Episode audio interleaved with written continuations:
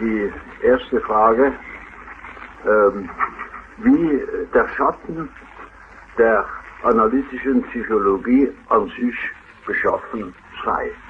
Ja, wie ist der Schatten der analytischen Psychologie beschaffen? Dieser Frage ist der Psychoanalytiker Carl Gustav Jung nachgegangen, habt ihr gerade gehört. Und nicht nur der, sondern auch die Musikerin Tara Nume Doyle, die hat sich der Frage auf ihrer neuen Platte angenommen. Ich habe mich mit ihr darüber unterhalten. Es wird heute also hochkomplex und intellektuell. Das Interview hört ihr später noch. Aber eigentlich ist der Tonleiter ja kein Psychologie-Podcast, sondern ein Musik-Podcast. Und deswegen quatschen wir natürlich auch noch über die neuesten Releases diesen Freitag. Unter anderem über 5-Stunden-Tracks und echte echte Rap-Legenden und natürlich nicht zu vergessen über unser Album der Woche. Darum geht's jetzt sofort gleich. Mein Name ist Scott Heinrichs und ihr hört den Tonleiter.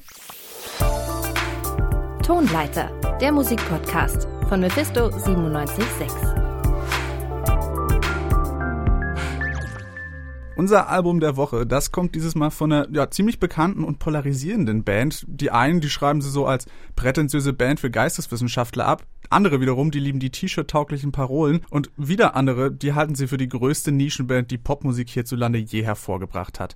Klar, die Rede ist von Tokotronic. Letzte Woche haben die ein neues Album veröffentlicht und dessen Titel könnte ehrlicherweise gerade relevanter gar nicht sein. Nie wieder Krieg heißt die neue Scheibe und darüber möchte ich jetzt mit meiner Kollegin Julia Segers sprechen. Hi Julia. Hi Scott. Julia, ich glaube, wir müssen wirklich als erstes über diesen Titel reden. Ist es das jetzt? Ist es das große Politalbum von Tokotronic? nee, da muss ich dich direkt enttäuschen. Das ist es nicht wirklich. Ähm, ja, der Titel ist eher so eine Anspielung auf die inneren Kriege und Zerrissenheit, die man mit sich selbst führt. Oh ja, und mit diesen Schwerpunktthemen, da bleiben sich Tokotronic auch nach all den Jahren treu.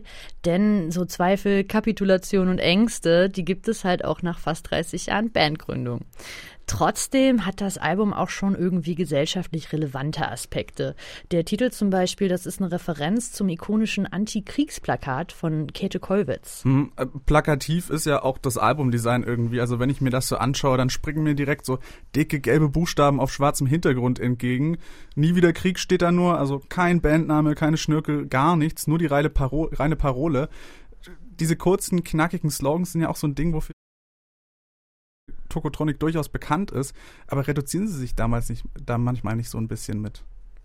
Hm, ja, also Tokotronic konnten schon immer in wenigen Worten und kurzen Sätzen so schwammige Gefühlslagen ziemlich gut auf den Punkt bringen, würde ich sagen. Ja, und Parolen waren halt immer schon Stilmittel, um eingängige Texte mit Tiefgang zu schaffen.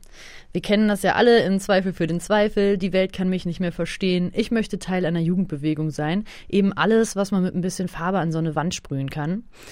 Reduzieren kann man Tokotronic darauf aber nicht. Also in 29 Jahren Bandgeschichte haben sie ja eher so ihre eigene Jugendbewegung erschaffen. Ja, und die Schnörkellosigkeit im Design, die ist ein Indiz dafür, wie persönlich und ernst dieses Album auch geworden ist. Der Sänger Dirk von Lotzow sagt zum Beispiel, dass er Zustände und Situationen beleuchten möchte, in denen sich Menschen an Kipppunkten ihrer Existenz befinden oder eben besonders verletzlich sind betet zynisch bleiben, zieht es durch Kitt und Scheiben. Auf die sie haucht und schreit, nie wieder Krieg, Jetzt gibt's Tokotronic ja schon seit fast 30 Jahren. Du hast es gerade erwähnt, man möchte es gar nicht glauben. Äh, mittlerweile sind die Bandmitglieder auch alle in ihren 50ern angekommen. Das möchte man manchmal auch nicht so richtig glauben. Das heißt, die Themen werden wahrscheinlich auch altersbedingt von Album zu Album immer so ein bisschen ernster. Am Anfang, Mitte der 90er, da stand Tokotronic ja noch so ein bisschen für wütende Rebellion. Da ist nicht mehr so viel von übrig, oder? Ähm, naja, also Tokotronic sind vielleicht nicht mehr die Rebellen, die sie mal gewesen sind, aber sie schreiben immer noch Songs, die Stoff für die Rebellion bieten. Das kann hier in viele Richtungen gehen. Ne? Also Rebellion gibt's ja auch gegen den eigenen Unmut mit sich selbst, aber halt eben auch nach außen. Ja, und die eigene Jugend der Band, die war vom Protest geprägt und das wird nun mal an die heutige Jugend weitergegeben. Der Bassist Jan Müller, der findet, dass die heutige Jugend viel freier ist von Ideologien, als es Mitte der 90er beispielsweise der Fall war. Ähm, damals musste man immer noch zu einer Gruppe dazugehören. Also man war entweder Punker, Hip-Hopper oder Nerd. Ja, und die Zugehörigkeit, die ging auch mit Abgrenzung der anderen Gruppen einher. Und heute, so findet das äh, Jan Müller, ist die Jugend in ihrer Zugehörigkeit viel freier und unabhängiger. Aber sie weiß halt eben auch, was sie nicht will.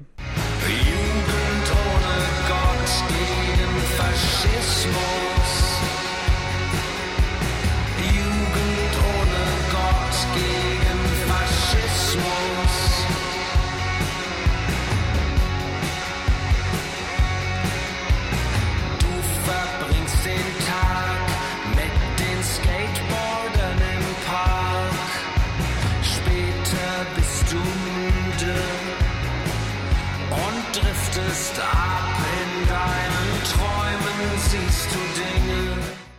Ja, ich würde sagen, dass Tokotronic auch heute noch ein Sprachrohr für die junge Generation sind. Nicht umsonst haben sie diesen Song kurz vor der letzten Bundestagswahl veröffentlicht. Denn auch innerhalb der Band ist die Sorge vor Rechtsextremismus, ähm, der mehr und mehr Überhand nimmt, ziemlich groß. Ja, aber genauso groß ist halt eben auch die Hoffnung auf die Jugend, die diese Probleme angehen kann. Okay, also wenn ich das jetzt mal zusammenfasse, sind das ja schon auch ganz schön große und schwere Themen, die Tokotronic da irgendwie bespricht. Also das Album hat schon eine ordentliche Last, würde ich mal sagen. Ja, auf jeden Fall. Also, wie ich das schon gesagt habe, es ist wirklich eine ernstere Platte. Aber äh, auch auf dieser, auf diesem 13. Album, da schwingen natürlich immer noch Witz und Ironie mit. Zum Beispiel in Ich hasse es hier, da wird das Ende einer Beziehung zur akustischen Tragikomödie. Ein Lichtschein, der mich blendet, dringt aus meinem Tiefkühlfach. Dort liegt eine Pizza, die ich aufzupeppen versuch.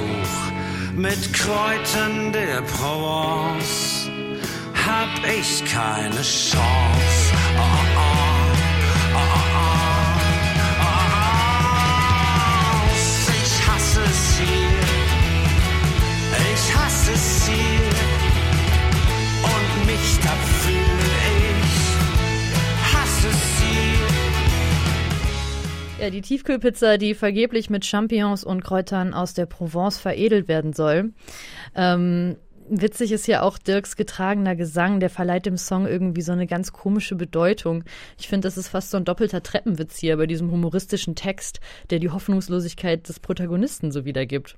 Ja, und die Tiefkühlpizza und die Kräuter der Provence, das sind halt auch beides irgendwie so traurig tragische Lebensmittel. Mhm, gut, da, da habe ich vorher noch nie so in der Form drüber nachgedacht, ehrlicherweise, aber äh, dadurch, dass Dirk von Lofzo natürlich auch so eine, so eine Stimme hat und so eine Art zu singen, als würde jede Silbe die bedeutungsschwangendste und wichtigste aller Zeiten sein, äh, bin ich jetzt auch ein bisschen der Meinung, dass so eine Tiefkühlpizza natürlich schon irgendwie tragi tra tragisch komisch ist. Ja, auf jeden Fall. Kann man schon mal schmunzeln. Ähm, ja, ich finde es auch äh, cool, dass du es sagst, weil das Verleihen von der Bedeutung durch Dirks Stimme, das hat ja auch irgendwie durch die Produktionsweise der Musik in den letzten Jahren und vor allem mit den letzten Veröffentlichungen auch immer weiter zugenommen. Ne? Also besonders die letzten drei Alben von Tokotronic, die sind auch deswegen irgendwie verletzlicher und persönlicher geworden. Ja, und auf diesem Album gibt es in Ich tauche auf das allererste Duett der Bandgeschichte. Ich habe dich noch nie gesehen. Oben bei den Lebewesen. Hier bist du nie gewesen, nur gelesen habe ich von dir. Auch manches Lied ist dir gewidmet. Entschuldigung, du weißt, ich muss jetzt gehen. Ich kann nur eine Viertelstunde im Schlund überstehen.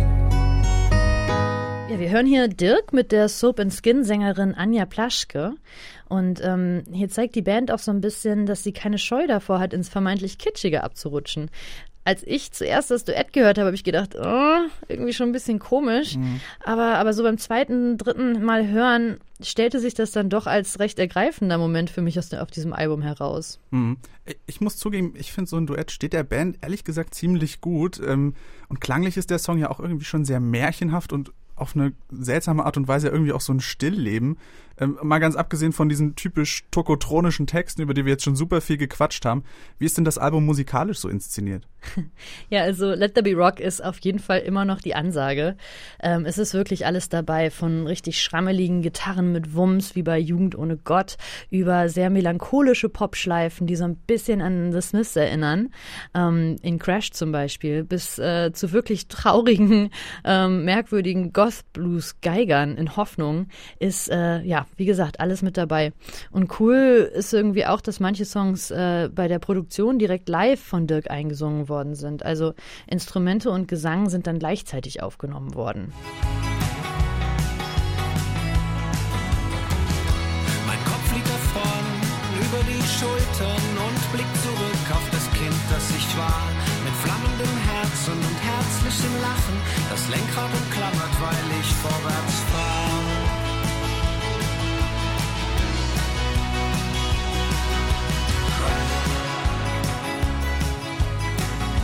Ja, die Band verleiht hier einen Ausdruck von Einsamkeit, aber eben auch Verträumtheit und Hoffnung. Mhm wenn man sich mal die Songtitel in der Reihenfolge so ansieht und durchliest, dann gibt's da ja schon irgendwie so eine Dramaturgie, also so eine Geschichte, die da erzählt wird. Kann ich denn jetzt die Platte so ruhigen Gewissens als Konzeptalbum meinen Freunden verkaufen? das würde ich nicht tun. Also ich persönlich finde Konzeptalbum sowieso immer ein bisschen schwierig äh, vom Begriff her. Aber äh, auch dazu hat Jan Müller was gesagt. Der findet nämlich, äh, das ist ein Album mit Konzept, nämlich über persönliche Kriege, aber mhm. nun mal kein Konzeptalbum das ist jetzt schön gesagt. Ich bin mir nicht so hundertprozentig sicher, ob ich das wirklich verstanden habe. Ähm, was ist denn jetzt dein abschließendes Fazit zu diesem Album mit Konzept? Ja, also mein Fazit ist, das äh, habe ich ja jetzt auch schon mehrmals gesagt, aber ich sag's nochmal, Nie wieder Krieg ist auf jeden Fall das bisher ernsteste Tokotronik-Album. Es reiht sich ein in die Plattentrilogie, ähm, in der die Band immer mehr Nähe und persönliche Einblicke zulässt, als es zuvor der Fall war. Und mit Trilogie meine ich ähm, angefangen vom roten Album über die Unendlichkeit und nun eben dieses Release, Nie wieder Krieg. Na, und Nie wieder Krieg ist halt das Ende dieser Trilogie, die mit dem roten Album dem Album der Liebe, ihren Anfang genommen hat. Und passenderweise endet dieses Album mit einem Song namens Liebe.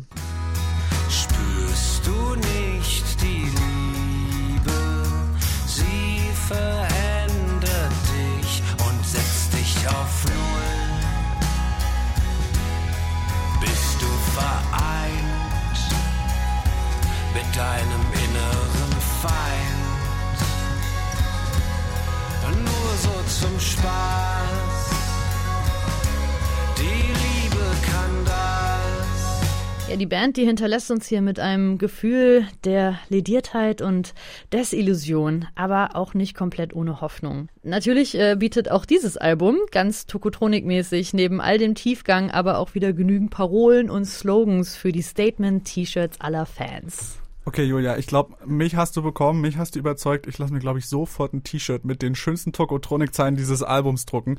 Julia, ich danke dir fürs Gespräch. Sehr gerne, vielen Dank.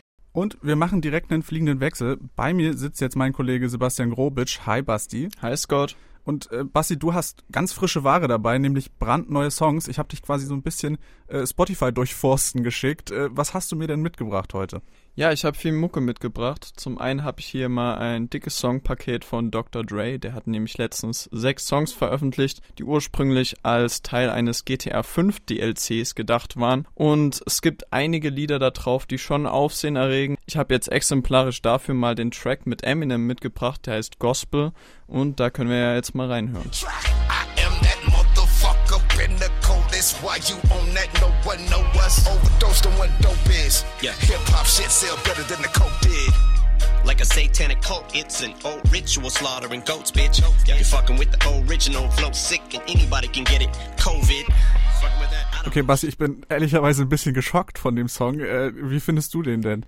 Ja, also sowohl songtechnisch als auch textlich. Es ist sehr Eminem-typisch. Man hört diese corny Corona-Bars. Mhm. Ob das jetzt wirklich sein muss, noch im Jahre 2022 gilt es zu hinterfragen. Für mich ist es auch eher weniger was. Spannend sind aber natürlich schon noch die anderen Features, die Dr. Dre hier mitbringt ältere Gesichter wie Snoop Dogg und Buster Rhymes, aber auch neuere Rapper und Persönlichkeiten wie Anderson Park oder Rick Ross. Mhm. Also jetzt dieser konkrete Eminem-Song, also ich bin ja immer ein bisschen erstaunt von Eminem, wie es im Jahr 2022, wie er dann noch die einfallsloseste Corona-Zeile verarbeiten kann, die es überhaupt gibt. Ich rechne immer viel bei Eminem mit viel Schlechtem, aber das hätte ich auch nicht gedacht. Ansonsten klingt das für mich eher wie so eine, wie so eine Studioblödelei, die vielleicht auch da hätte bleiben können, weiß ich nicht. Da muss man vielleicht nochmal die anderen Songs anhören. Gut, Weiß ich nicht. Aber Basti, du hast ja auch noch andere Songs mit, hoffentlich. Hast du noch was Gutes? Ja, gehen wir mal über zu der cooleren und spannenderen Musik. Und zwar habe ich für dich Musik aus Singapur mitgebracht. Mhm.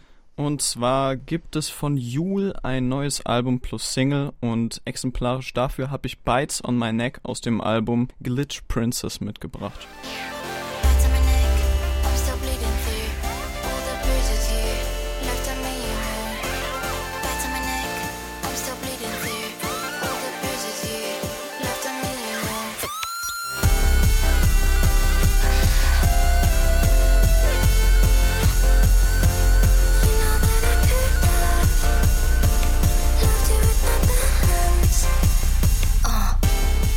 Okay, das gefällt mir ehrlicherweise schon deutlich, deutlich besser. Also diese Hook, die ist ja fast so ein bisschen himmlisch, würde ich sagen.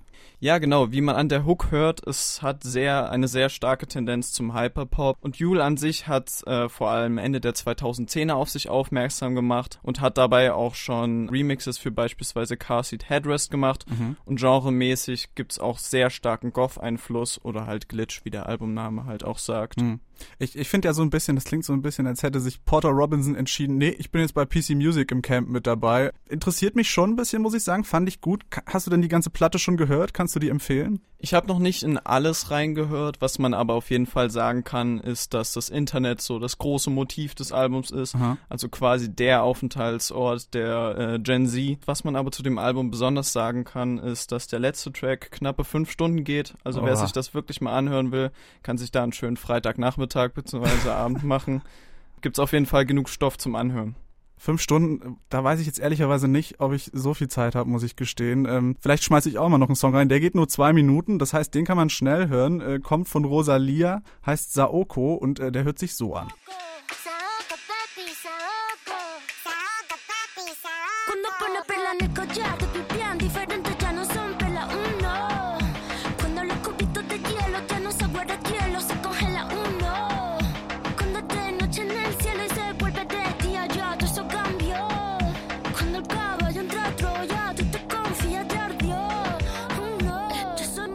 Basti, wie gefällt er dir? Ja, also ich muss sagen, ich bin nicht der größte Rosalia-Fan. Wenn ah. sie mal zum Beispiel was mit The Weeknd macht, höre ich mir das schon ganz gerne mal an. Aber vor allem die Single war ja auch eher etwas unkonventioneller. Klar, die typischen Drums aus Südamerika, aber vor allem die hochgepitchte Stimme hat mir sehr gut gefallen ich muss gestehen, ich, ich finde den richtig gut. Der hat mir heute am Freitag nochmal so einen richtigen Boost gegeben irgendwie. Das ist ja so ein Subgenre des Reggaetons, das sie da wieder bedient, also Neo-Perro.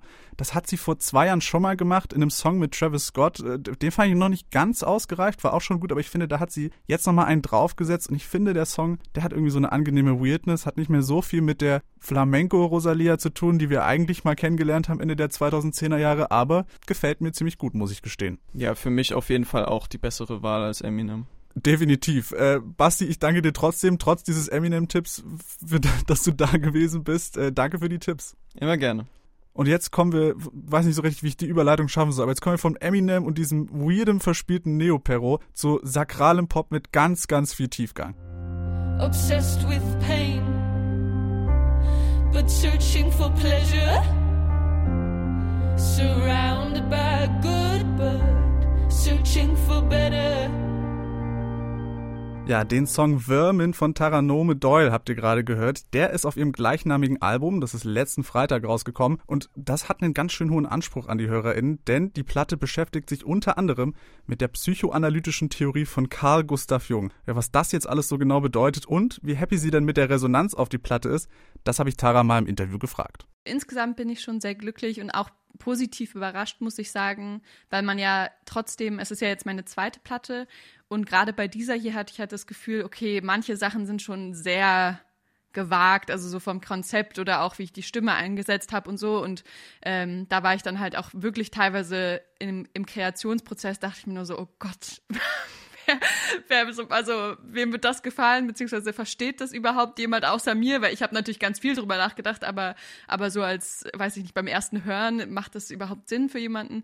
Und ja, in dem Sinne war ich sehr positiv überrascht, dass doch sehr viele, also von den Artikeln, von den Journalistinnen, sich anscheinend viele Gedanken drüber gemacht haben oder das halt auch irgendwie ja wirklich auch gut ähm, kommentiert haben und so und das insgesamt halt sehr viel positives Feedback gab. Dann würde ich gleich mal sagen, dann schubsen wir uns mal in diese dieses schwierige gewagte Konzept rein, weil auf dem ersten Blick ist dein Album ja, wenn man nicht weiter drüber nachdenkt, auch irgendwie eine relativ simple Liebesgeschichte. Auf dem zweiten Blick ist es ja super abstrakt und äh, auch ein bisschen akademisch, weil du dich auf dem Album ganz mit dem Schaffen von äh, C.G. Jung, also dem Psychoanalytiker natürlich beschäftigst. Ähm, das hast du auf, dem, auf der ersten Platte ja auch schon ein Stück weit gemacht. Jetzt hast du dich so mit seinen Konzepten von, ähm, ja, von Schatten und Persona beschäftigt. Kannst du vielleicht nochmal erklären, was dich daran so fasziniert und äh, die Konzepte selbst vielleicht auch nochmal ganz kurz irgendwie darlegen? Ja, also ganz kurz zusammengefasst, in diesem Album geht es, wie du schon meintest, um die Persona und den Schatten und das sind einerseits der, die Persona ist das, was man der Außenwelt zeigt, was ja auch nur immer ein Teil von sich selbst ist und was auch variieren kann, in, je nachdem, in welcher ja, in welchem sozialen Kontext man gerade auftritt. Und der Schatten ist das, was man gelernt hat zu unterdrücken. Also das, was als Kind noch präsent war und ähm, wo man dann einfach entweder wurde einem gesagt oder man hat einfach irgendwie mitbekommen, okay, das ist nicht akzeptabel, sich so zu verhalten. Das sind dann oft eher so animalistische Triebe oder ähm, ja egoistische Dinge oder wie auch immer. Aber es muss auch nicht unbedingt negativ sein, weil es gibt ja auch viele Dinge, die jetzt in der Gesellschaft ähm, generell nicht so akzeptiert sind oder waren, die wir mittlerweile wissen, dass okay, das ist vielleicht nicht so, wie man sich unbedingt persönlich dazu verhalten will. Genau. Und zu C.G. Jung ähm, hatte ich mich ja schon beim ersten Album ähm, mit ihm beschäftigt und durch diese Arbeit bin ich halt auf seine Konzepte von Persona und Schatten gestoßen und fand das irgendwie super faszinierend, weil ich mich halt auch selbst ähm, durch jahrelange Therapie und einfach auch Selbstbeschäftigung mit dem Thema ähm, viel mit so Scham zum Beispiel auseinandergesetzt habe.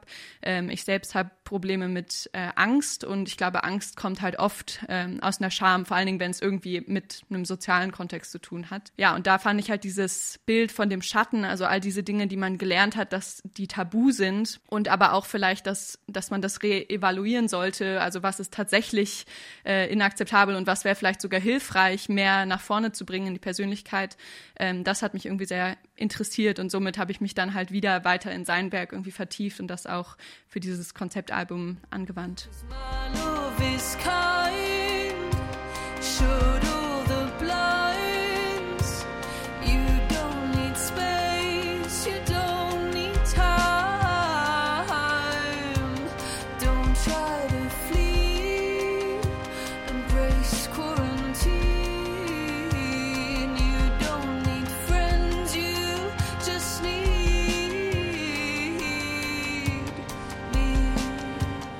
Hat dir denn dieser, dieser Albumschaffungsprozess, der ja sicherlich auch irgendwie ein sehr intensiver war, wenn du dich so sehr mit, auch mit dir selbst irgendwie beschäftigen musst und mit dem Konzept selbst, hat er denn für dich irgendwie nochmal klarer gemacht, was dein Schatten oder was diese Schatten sind, die auch bei dir irgendwie in der Psyche vorhanden sind oder rumspuken? Ja, auf jeden Fall. Also ich glaube auch, wie du ja meintest, es ist ja eigentlich ähm, auf den ersten Blick eine Liebesgeschichte, aber eigentlich sind diese ganzen Lieder oder auch diese Entwicklung, ähm, es erzählt ja von einer toxischen Beziehung und das ist ja nicht unbedingt, ähm, oder da habe ich jetzt nicht super autobiografisch nur von einer Beziehung erzählt, sondern ich glaube, das ist auch etwas, wenn man mal ein bisschen drüber nachdenkt, was einem halt überall in allen Beziehungen im Leben irgendwie passieren kann, dass da zumindest toxische Elemente oder Dynamiken ähm, entstehen.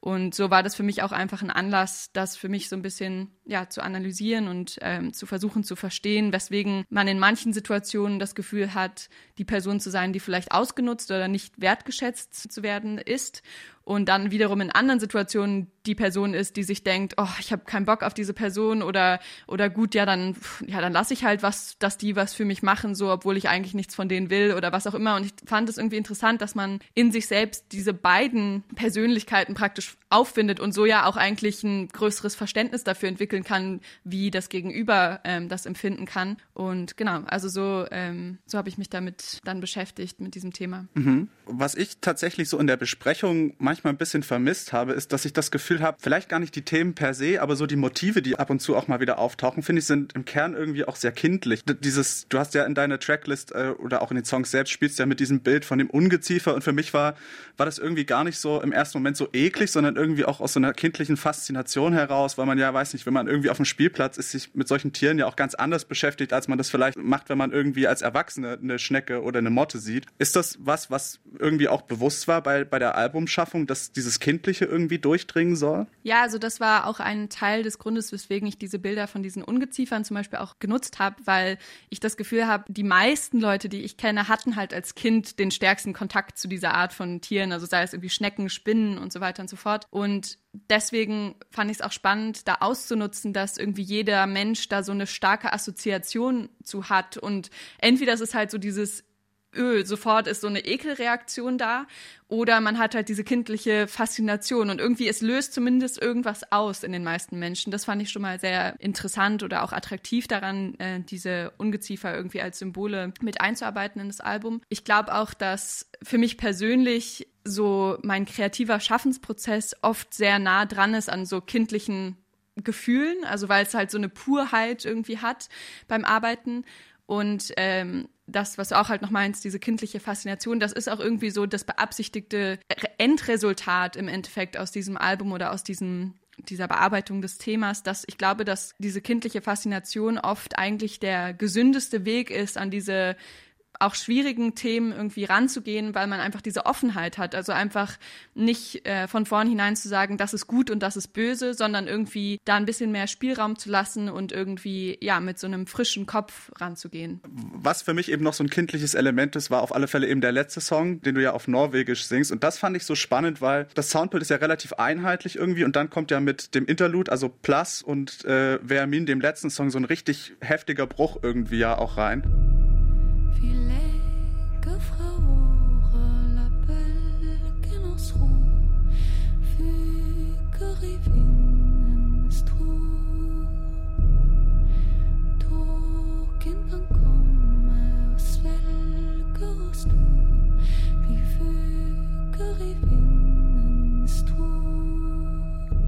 Diesbezüglich würde mich halt, würde mich schon interessieren, wie weit das Songwriting auf Norwegisch plötzlich nochmal so eine ganz andere Dimension ist als auf Englisch, weil der Großteil des Albums ist ja einfach auf Englisch und auf Norwegisch zu schreiben ist ja sicherlich nochmal eine komplett andere Erfahrung. Ähm, wie ging es dir da, als du den Song bearbeitet und geschrieben hast? Ja, es ist tatsächlich so, dass ich da, ähm, also eigentlich immer, wenn ich auf Norwegisch schreibe, jetzt mittlerweile glaube ich, habe ich so zwei, drei Lieder auf Norwegisch geschrieben. Ist natürlich auch schwierig, weil obwohl ich Norweg, also Norwegisch spreche und verstehe, habe ich einfach nicht dasselbe Vokabular wie jetzt auf Englisch oder auf Deutsch, ähm, weil ich halt nur durch meine Mutter und durch äh, ein, zwei Mal im Jahr Dasein Kontakt zu der Sprache habe. Ähm, aber da kommen halt bei mir auch immer sehr kindliche Assoziationen auf, weil ich auch gerade beim, als ich aufgewachsen bin, ähm, hat halt meine Mutter immer für uns gute Nachtlieder gesungen und ähm, oder halt auch viele irgendwie Lieder, die irgendwie mit einem Religionsbezug haben, also ähm, in der Kirche, aber auch vorm Essen oder beim Spazierengehen oder beim Besuch oder wie auch immer. Und das, deswegen glaube ich, dass diese Melodien oder auch diese Art von diesen Texten oft so was Kinderliedmäßiges haben für mich. Also es sind so die ersten As Assoziationen, die ich kriege, wenn ich versuche, auf Norwegisch zu schreiben. Und ja, das finde ich auch immer persönlich irgendwie sehr besonders und so ein sehr schönes Gefühl. Und ich könnte mir auch vorstellen, sollte ich mal also etwas größere Sammlungen von norwegischen oder vielleicht auch mehrsprachigen Liedern haben, die so in diese Richtung geht, mal so ein so eine Art gute Nacht Lieder EP oder was auch immer zu machen, weil das auch was ist, was mir einfach sehr nah am Herzen liegt.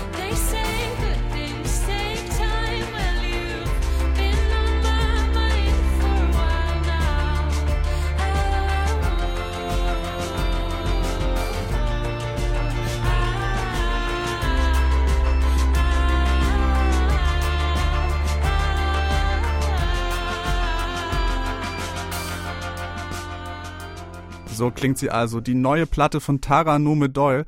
Würmen heißt sie und kam letzten Freitag raus. Wem es jetzt besonders gut gefallen hat, ignoriert doch einfach mal Spotify und stattet dem Plattenladen eures Vertrauens einen Besuch ab. Und davon will ich euch ehrlicherweise gar nicht weiter abhalten, denn auch der Tonleiter neigt sich dem Ende zu. Mehr haben wir diese Woche leider nicht. Ein Tipp habe ich aber vielleicht doch noch. Wenn ihr doch nicht die Finger von den Streamingdiensten lassen könnt, klickt doch mal auf unsere Spotify-Playlist Faust aufs Auge. Da könnt ihr die besten Tracks der Folge und dieser Woche nochmal nachhören. Jetzt war es das aber wirklich. Danke für euer Zuhören und danke an alle Beteiligten der Folge. Mein Name ist Scott Heinrichs. Bis nächste Woche. Tschüss. Tonleiter, der Musikpodcast von Mephisto 976.